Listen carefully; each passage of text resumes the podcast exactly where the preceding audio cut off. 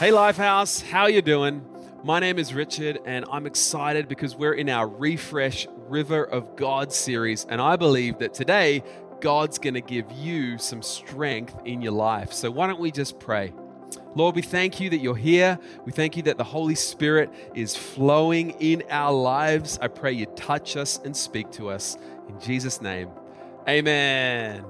Awesome. Well, I've called this message Help! I'm losing control.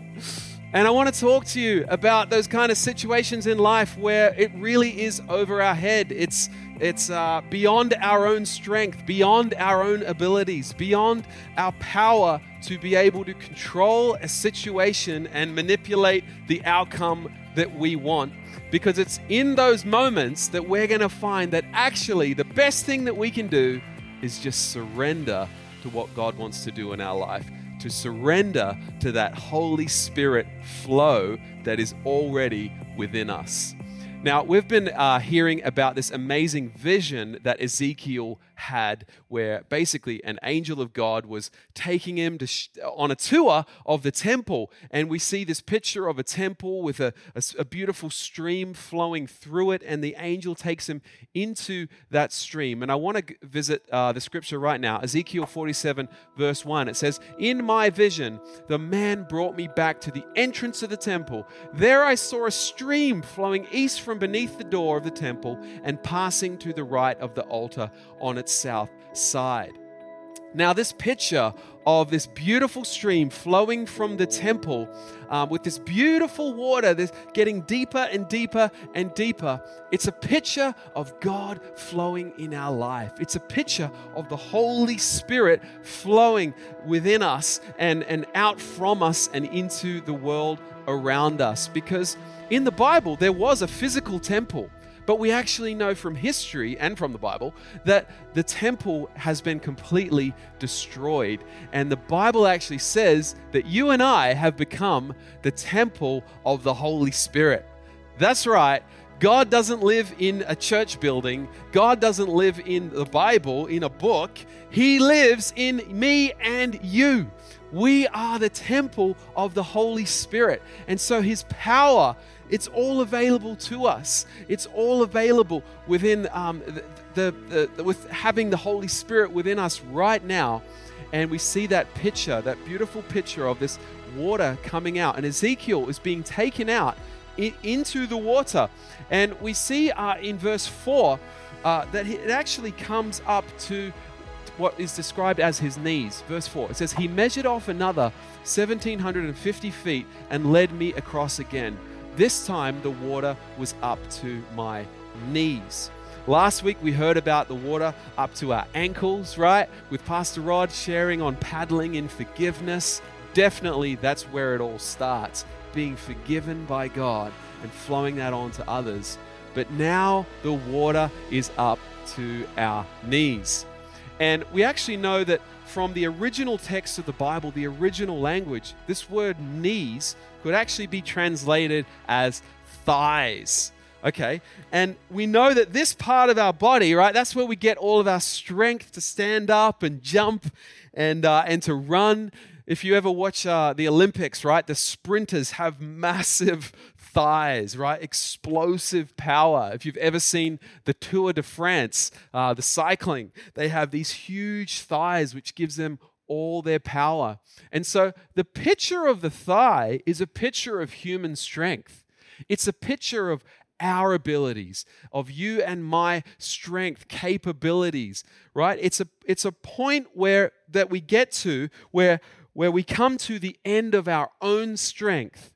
And I believe God wants to help you to not just be living your life out of your strength, living your life out of what you can control, but to go far, far beyond that with the power of the Holy Spirit as you surrender your life to Him. He wants to take you deeper. That picture of the water flowing, it's all about forgiveness. It's all about fruitfulness. It's all about God's blessing. And the way that we go deeper is not through trying harder. It's not through just gritting our teeth and, oh, I'm going to be a better Christian and I'm going to read my Bible more. And that doesn't work. But what does work is surrendering to Jesus, surrendering to the power to the work of the Holy Spirit in our own life. You know, growing up in high school, I watched a lot of anime. I love watching anime. I think it was a big reason why I eventually moved to Japan.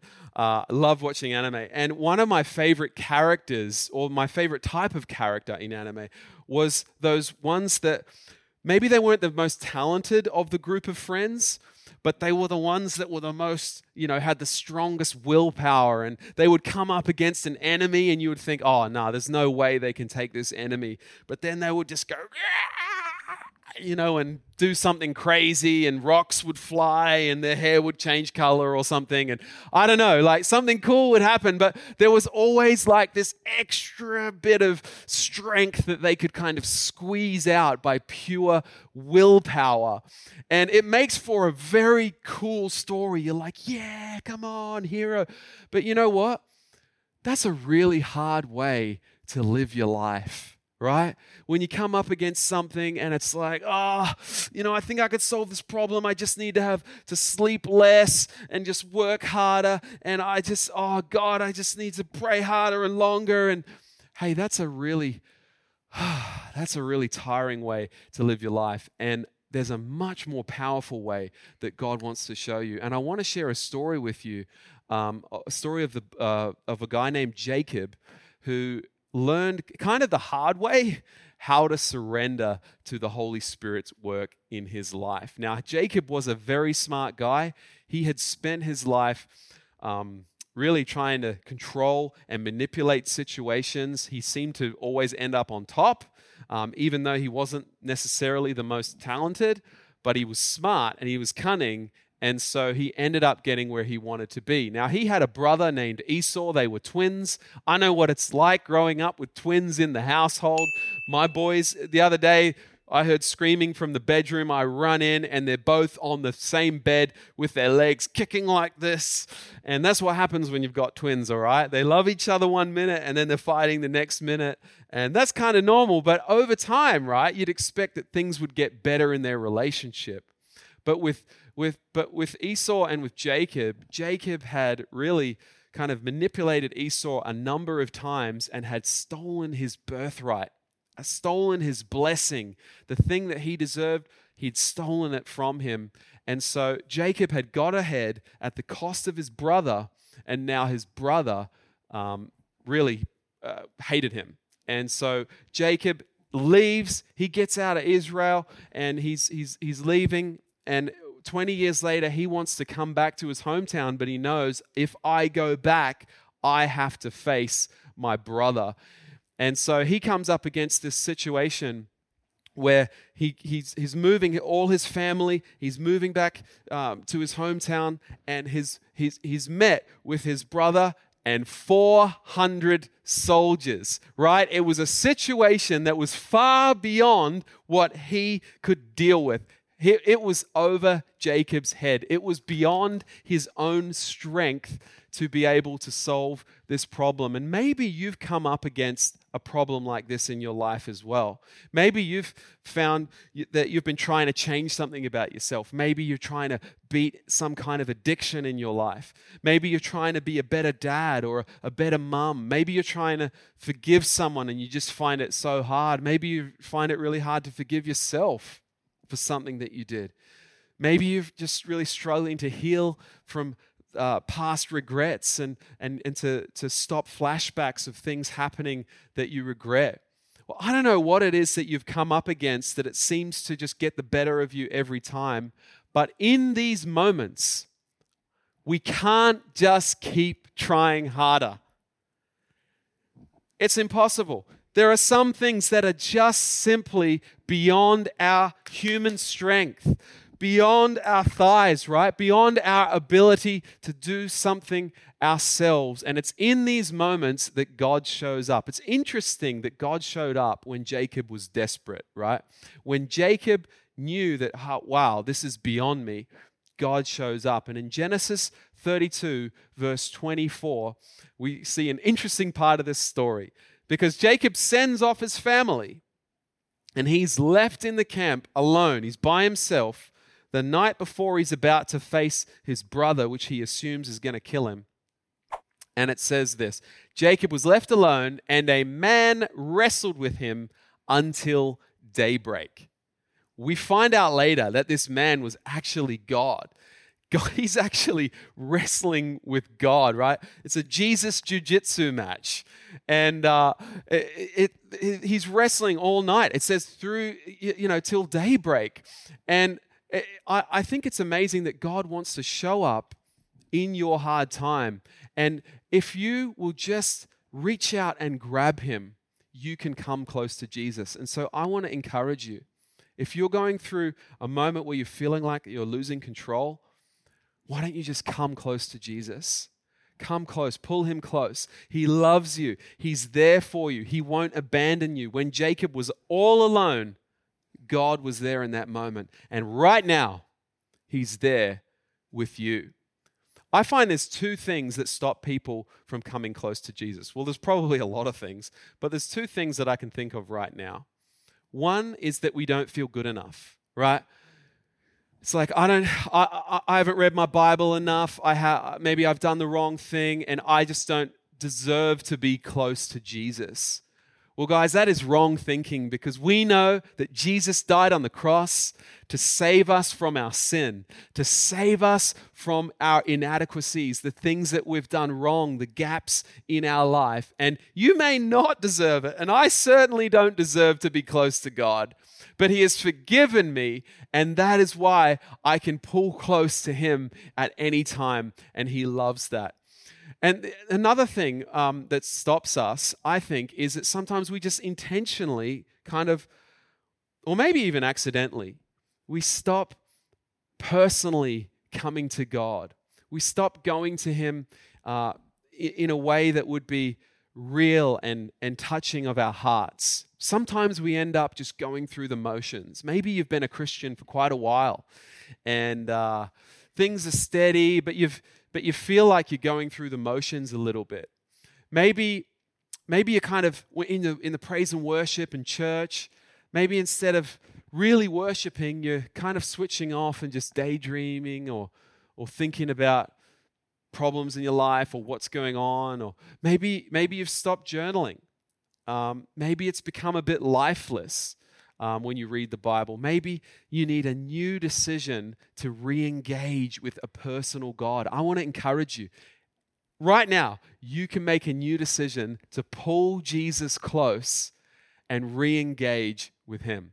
And so Jacob is doing his usual thing of trying to control the situation and he's holding on to God all night. And there certainly is times where we need to hold on to God and we need to go to him in prayer and, and pray things out. That's absolutely true. But I think in this case, he was really trying to overpower God. He was trying to win. And we see in Genesis 32, verse 25, it says, And when the man saw that he did not prevail against Jacob, which is interesting. God's actually letting him win. Jacob thinks he's winning. It says he touched the hollow of his thigh, and Jacob's thigh was put out of joint as he wrestled with him. God humbled Jacob in that moment. God is basically saying, Hey, Jacob, I'm going to teach you to rely on my strength and not your strength. I'm going to teach you to rely on the power of the Holy Spirit rather than your, just your willpower. You keep trying harder, but I've got more for you in my limitless capacity. And so, verse 26, it says, Then the man said, Let me go, for the dawn is breaking, right? God is sick of wrestling with him all night. Like, let me go. Jacob still is holding on. But Jacob said, I will not let you go unless you bless me. Now, that's cool. He wanted God's blessing. I think that's amazing. But the interesting thing is, you don't have to fight with God to get your blessing. Now, I wrestle with my kids, and I know what it's like to let them win and let them think that they're winning. Uh, but they don't have to win for me to bless them. I love my kids. They're awesome. They are far from perfect. Sometimes they drive me crazy, but they're amazing, and my heart is to bless my children. Do you think that Jacob got blessed because he won a jiu-jitsu match with God? No, of course not. He got blessed because he's a son of God. You are a child of God. God wants to bless you, and you don't you don't get it by working harder and oh, I'm going to do all these things and and you don't get it by that. You get it by surrendering to the power of the Holy Spirit, letting God flow in your life. And that's why Jacob was blessed, not just because he was in a wrestling match, but not just because he was strong. Yeah, he did have some strength, but because God loved him and he loves you too. So, what's better than just trying harder? Flowing in the grace of Jesus. I want to encourage you to surrender to the flow. That flow of the Holy Spirit, right? Flowing out of the temple, flowing out of our hearts. We are the temple. To surrender to that flow.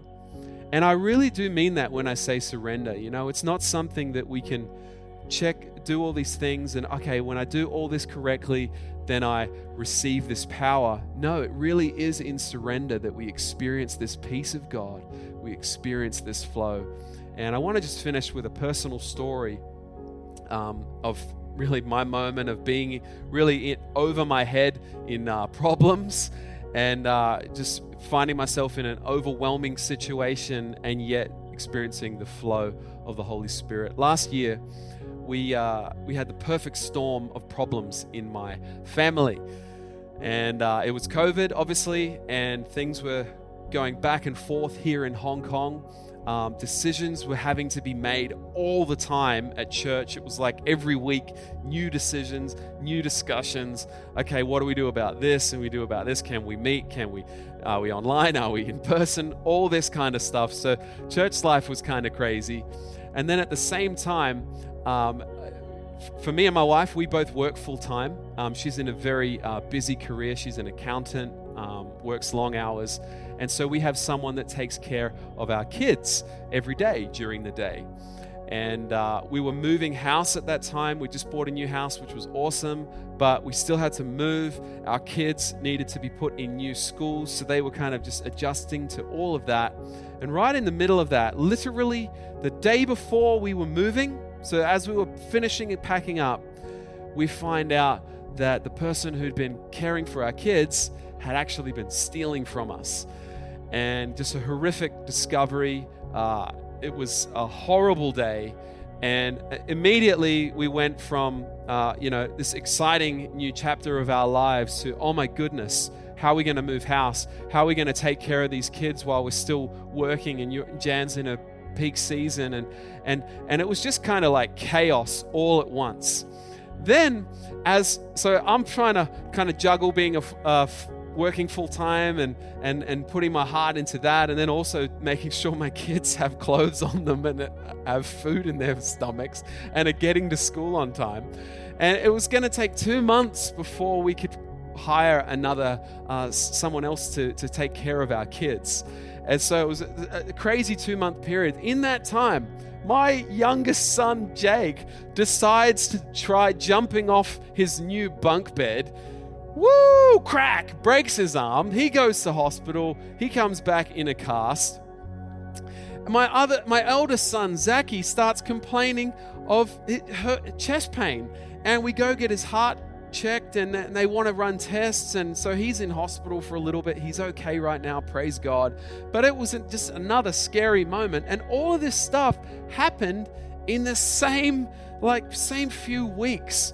And my at, at the time, my bit I had a, I have a little side business that I've been working on for a number of years, just kind of chipping away at, at things.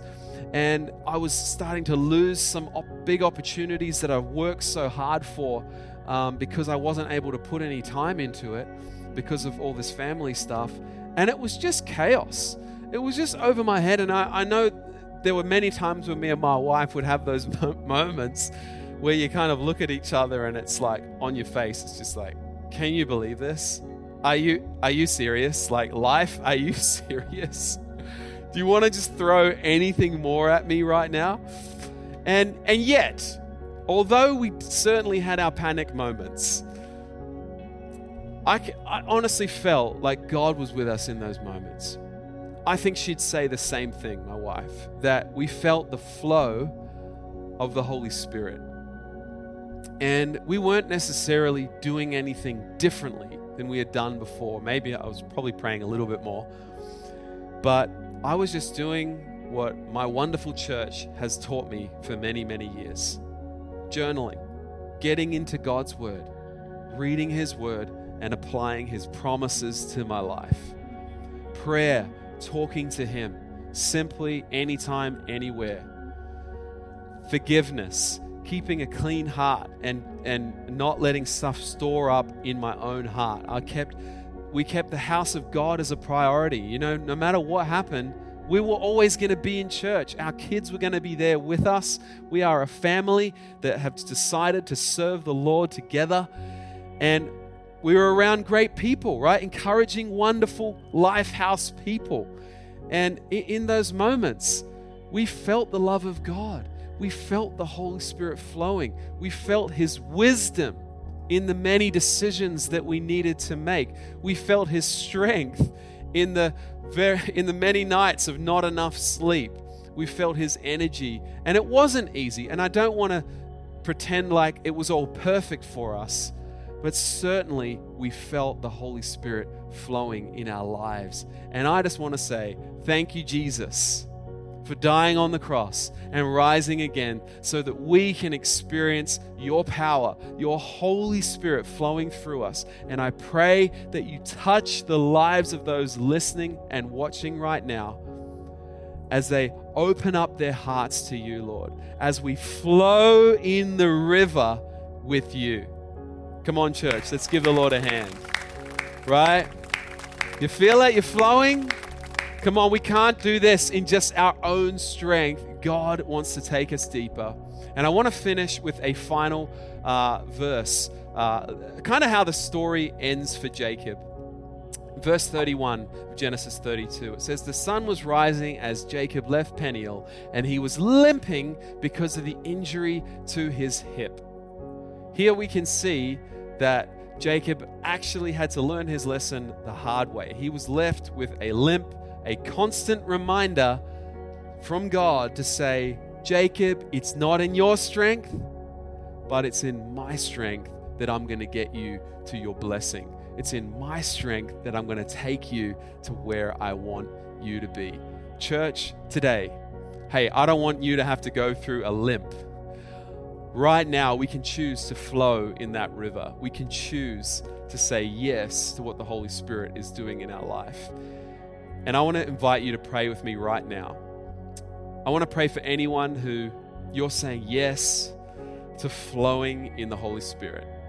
You want God to move in your life right now. You're already a believer, but maybe sometimes we've just been trying a bit too hard in our own strength and we can't control everything. Let's release it to God right now. Lord, we thank you. Holy Spirit, we invite you to flow to bring your peace, to bring your joy, to give us wisdom in our decisions, to give us strength so that we can change, so that we can uh, see breakthroughs in our lives, Lord, not because we're just trying harder, but because of your grace, because of your power. In Jesus' name, we receive this once again. In Jesus' name, amen. Give the Lord a hand. And, I, and church, I want to encourage you just to pray those kind of prayers anytime you need to, and the Holy Spirit will continue to flow in you and fill you right there wherever you are. Now, I also want to pray for one other group here. So, if you don't yet have a personal relationship with Jesus, remember that's the first step, right? Pulling Him close. Here is your opportunity to have Him change your life just like He changed my life many years ago. I've put a prayer up on the screen. And would you read this prayer? Would you pray this prayer out loud with me or in your own heart? And we're going to invite him into our life. And the Bible says he's died on a cross for us, he rose again, he forgives us, and we are promised eternal life and a life with the Holy Spirit. Let's experience that together. Let's pray. Dear Jesus, I believe in you. Thank you for forgiving me. Come into my life, and I will follow you. Amen. Come on, church. God is with you. Come on, Jesus is close to you. The Holy Spirit is flowing through you. Let's keep surrendering our lives to Him and live in strength and His power.